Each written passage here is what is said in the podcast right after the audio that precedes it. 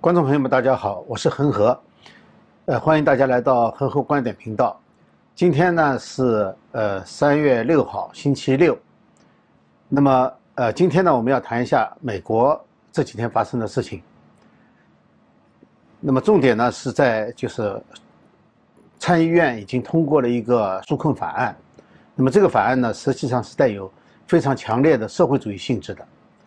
那么在这种情况下呢，我们知道。这个共和党已经失去了这个众议院和参议院的优势，所以在立法方面呢，几乎是没有多大的办法可以采取行动的。那么，对于这个苦心经营了几十年的左派的社会主义议程，保守派能做什么？能有什么具体的方案？呃，我们今天呢，把这个目光呢放到美国的州一级，就是。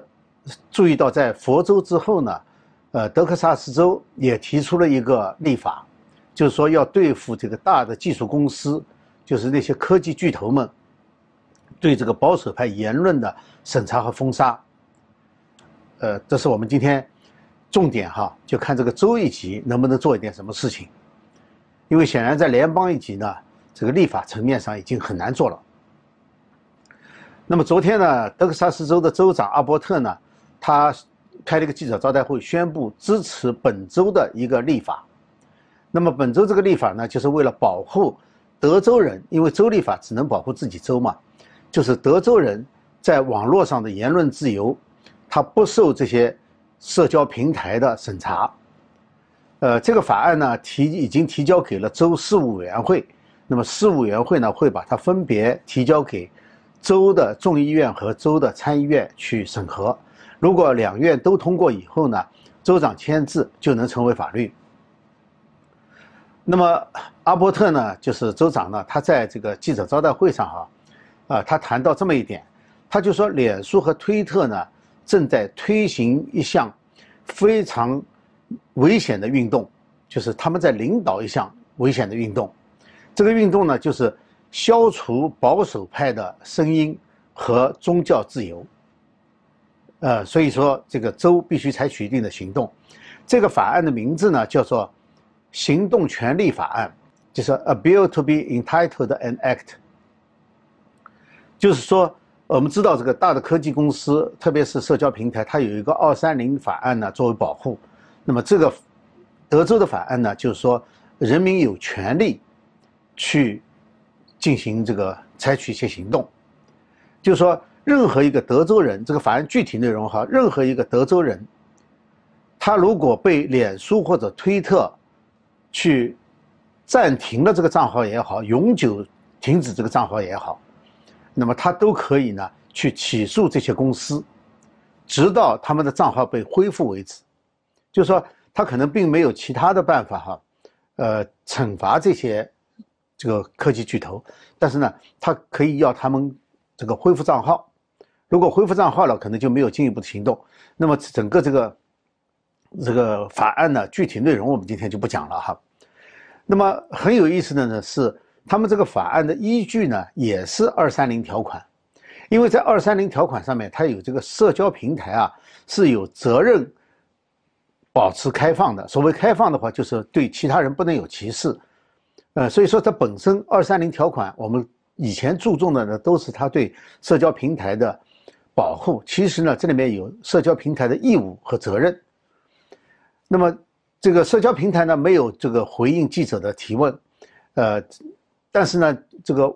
科技公司呢有一个组织叫做科技网络组织，这就叫 TechNet。那他们呢有一个表示，他就说呢，说他们是有权利去删除他们认为不妥的内容的，但是呢，他们举这个例子非常不合适。他们举的例子是什么呢？是儿童色情。实际上，我们知道，这个政治上的言论，这个言论自由和色情、儿童色情完全不是一回事。就算你封杀的是别人的言论，这些言论本身并不违法，不像儿童色情，儿童色情是违法的。而这些言论呢，实际上是第一修正案。第一修正案可没有保护儿童色情，第一修正案保保护的是这些言论自由。那么，呃，所以说这个比较非常不合适。另外呢，就是在这之前没多久哈，就是纽约大学呢，呃，有一个调查，这个调查呢，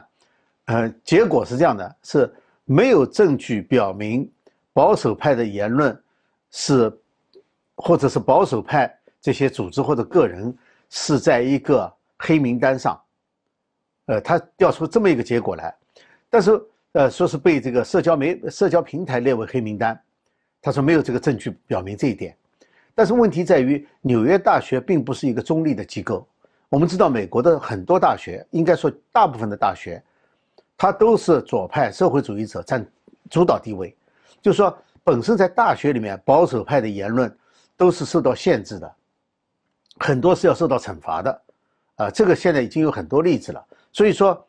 他根本就连中立都算不上。所以他的这个调查结果是基本上是没有可信度的。呃。那么，这是这个德克萨斯州最近的表现。那其实呢，德克萨斯州呢，它并不是第一个提出这个法案的州。我们知道，在这之前呢，在二月份的时候，其实佛罗里达州呢已经提出了一个类似的法案。那么，佛罗里达州呢，它是在二月二号的时候，这个州长呢开了一个记者招待会，他呢提出了一个。建议就是它并不是一个法案哈，是一个建议。那么后来呢，在这个月中旬的时候，就是二月中旬，大概十五号的时候呢，啊，他又有一个记者招待会。这时候呢，就有一个正式的法案提出来了。这个法案是什么呢？叫做技术透明法案。就说它是这个高技术公司啊，必须要有个透明度，你不能在一个黑箱里面操作，你不能呃随便去。取消人家的账号也不给个理由，不能这样子，你必须要拿出，就是透明的对公众透明这个法案。那么它就是要求还有一个透明呢，就是你掌握了多少用户的资料，这个就有点像这个呃隐私的法案一样，就是说你掌握了这个佛罗里达州的这个用户哪些资料，你必须对这些用户透明，就等于是你告诉这些用户我有你什么资料，他倒不一定是对公众透明。但是至少要对这些用户，他的资料被你拿到了，拿到了哪些？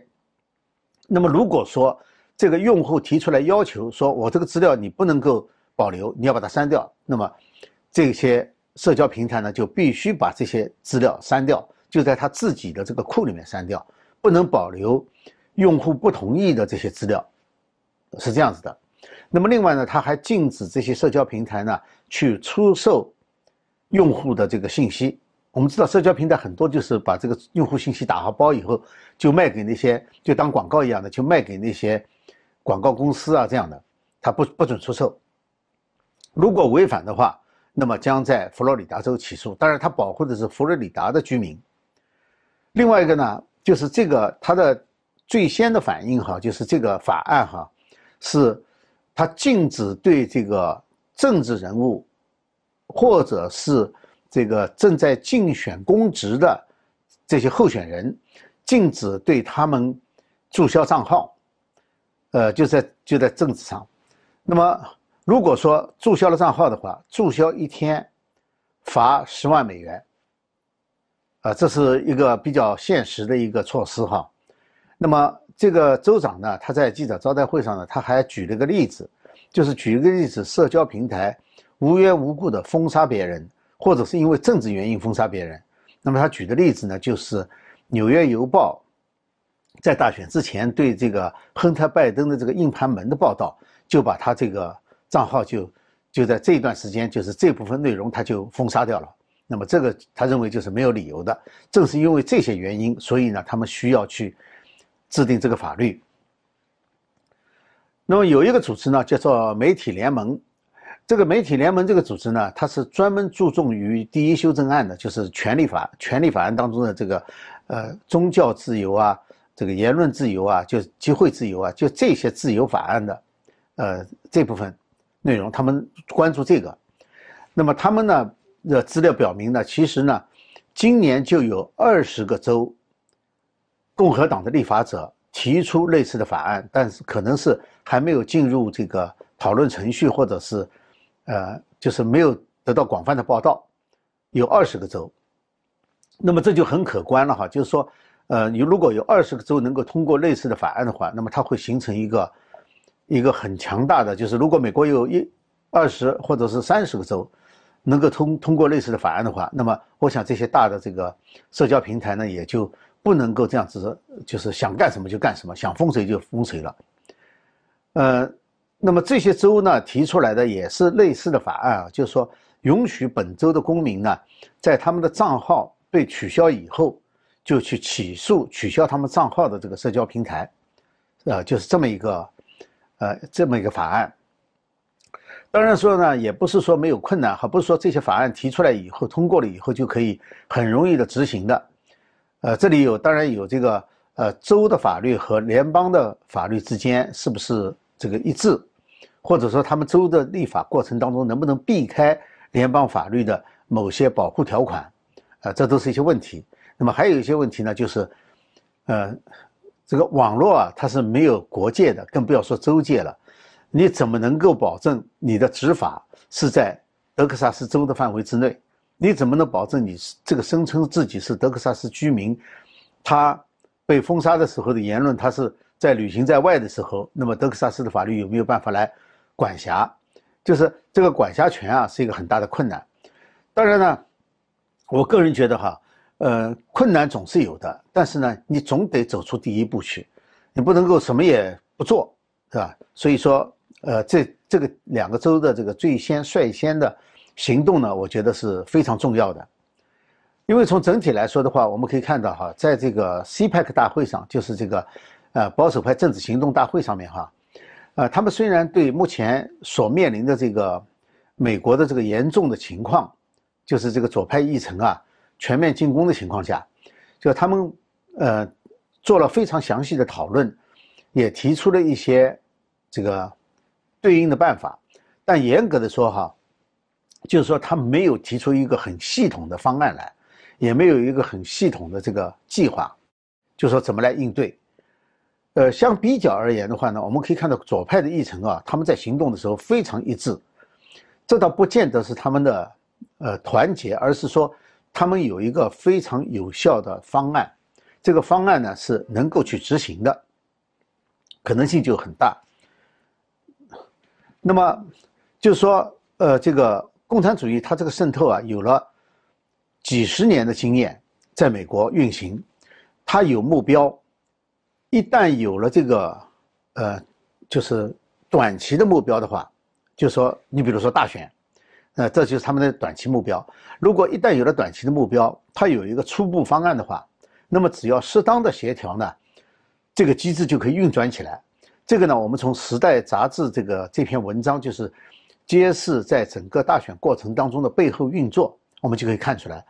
它并不是一个非常紧密的一个团体，而是说一个松散的联盟。但这个联盟人人都知道怎么干，人人都知道自己应该干什么，就说他是非常有经验的。那么相对保守派来说的话呢，啊，他们的防守是很困难的，因为他实际上是坚守一个阵地，而这个阵地是什么，他们自己都不是很清楚。那么这样的话呢，呃，这次大选呢，其实让保守派呢，呃，终于从整体上认识到了这个问题的严重性，啊，这是这次大选的一个重要的结果。呃那么现在他们可以做的，而且正在做的是什么呢？就是在州一级。它的依据呢，其实也是一样的，就是在美国，这个联邦的权利和州的权利呢是分享的，呃，就是各管一摊。那么互相之间呢，其实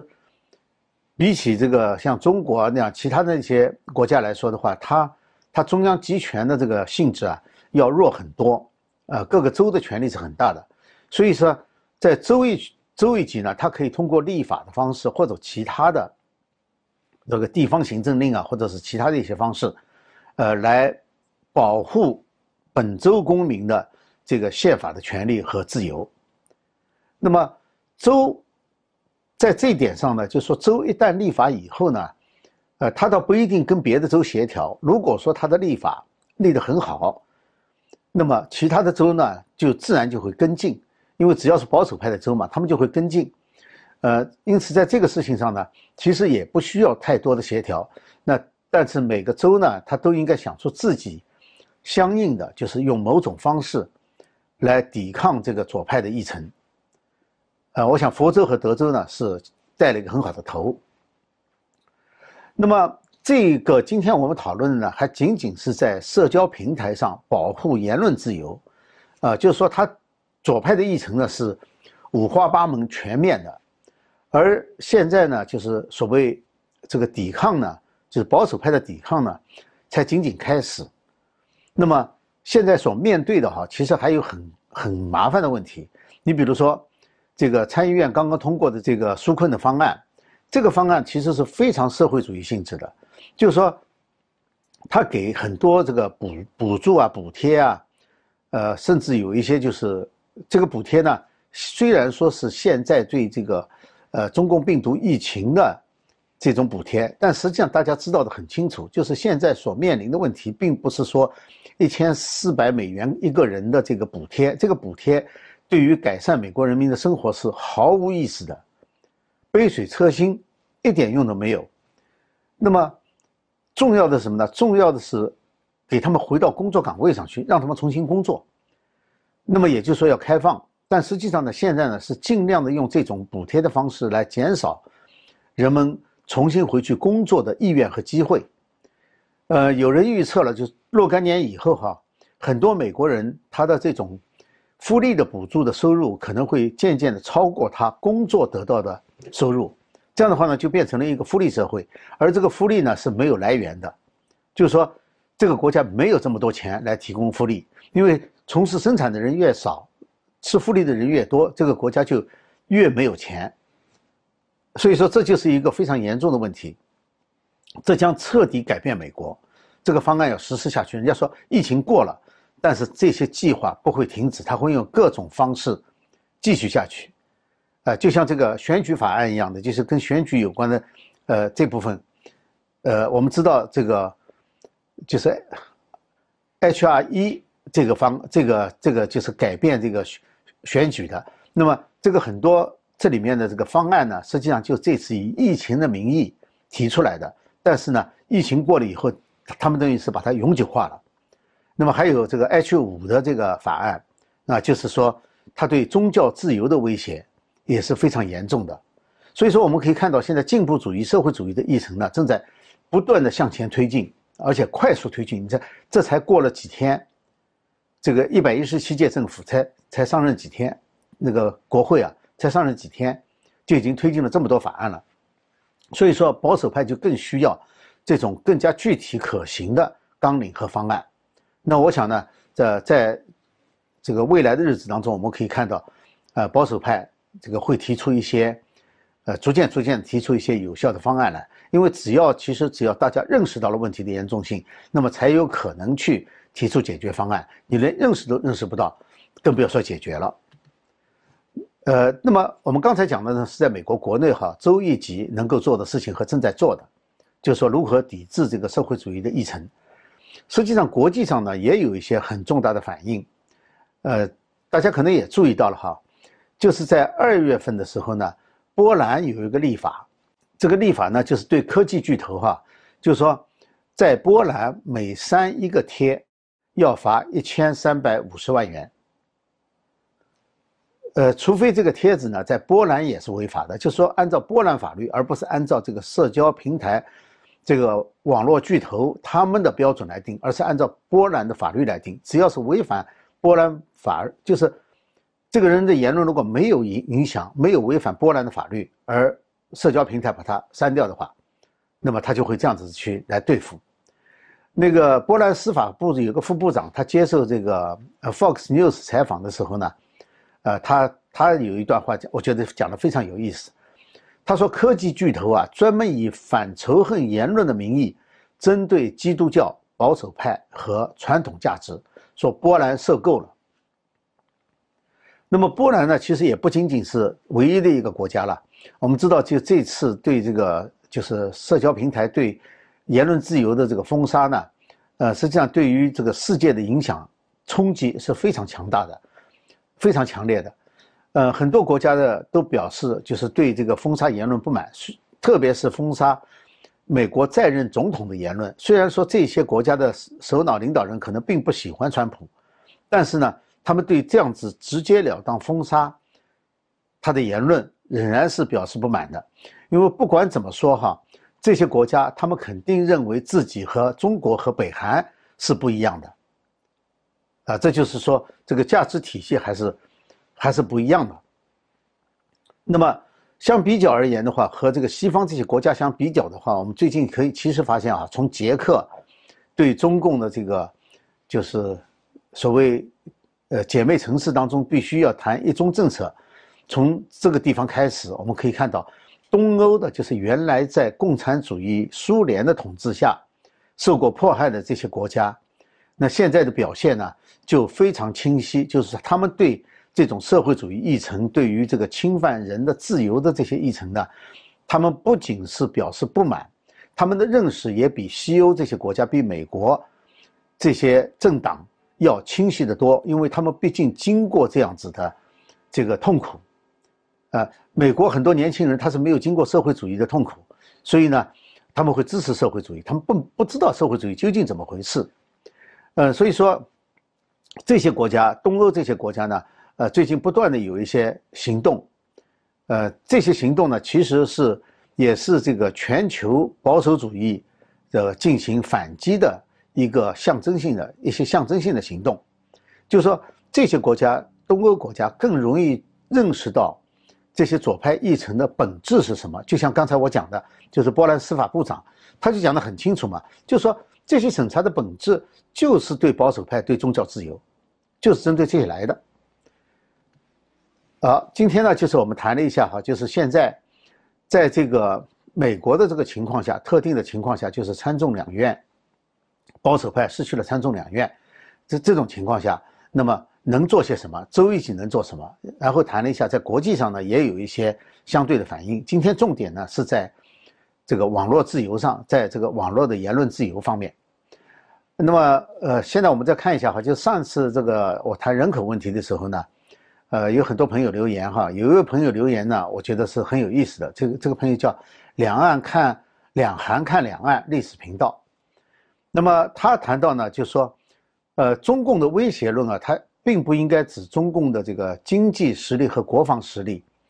呃，可以威胁到邻国乃至人类。他说，这种威胁呢，是指中共党对人类文化、人类文明普世价值的扭曲、污染和蓄意破坏，这才是最危险的、最邪恶、最卑鄙的。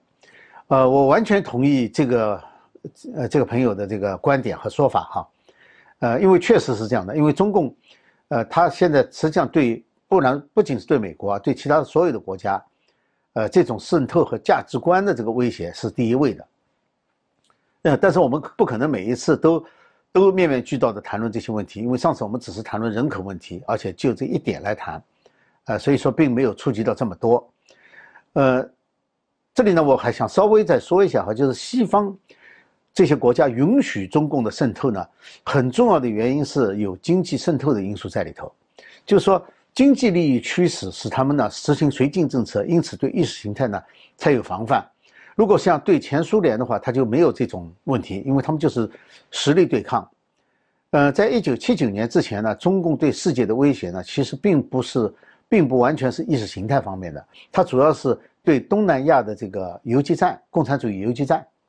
其他的国家他没有这个能力，他并不是不想这样做，而是说没有这个能力。那后来呢？这个经济发展了，和西方的这个交流越来越多以后呢，他利用这个从西方和西方的这个贸易和这个接触所聚集起来的财富，其实这个财富的聚集的过程啊，是西方的跨国集团和中共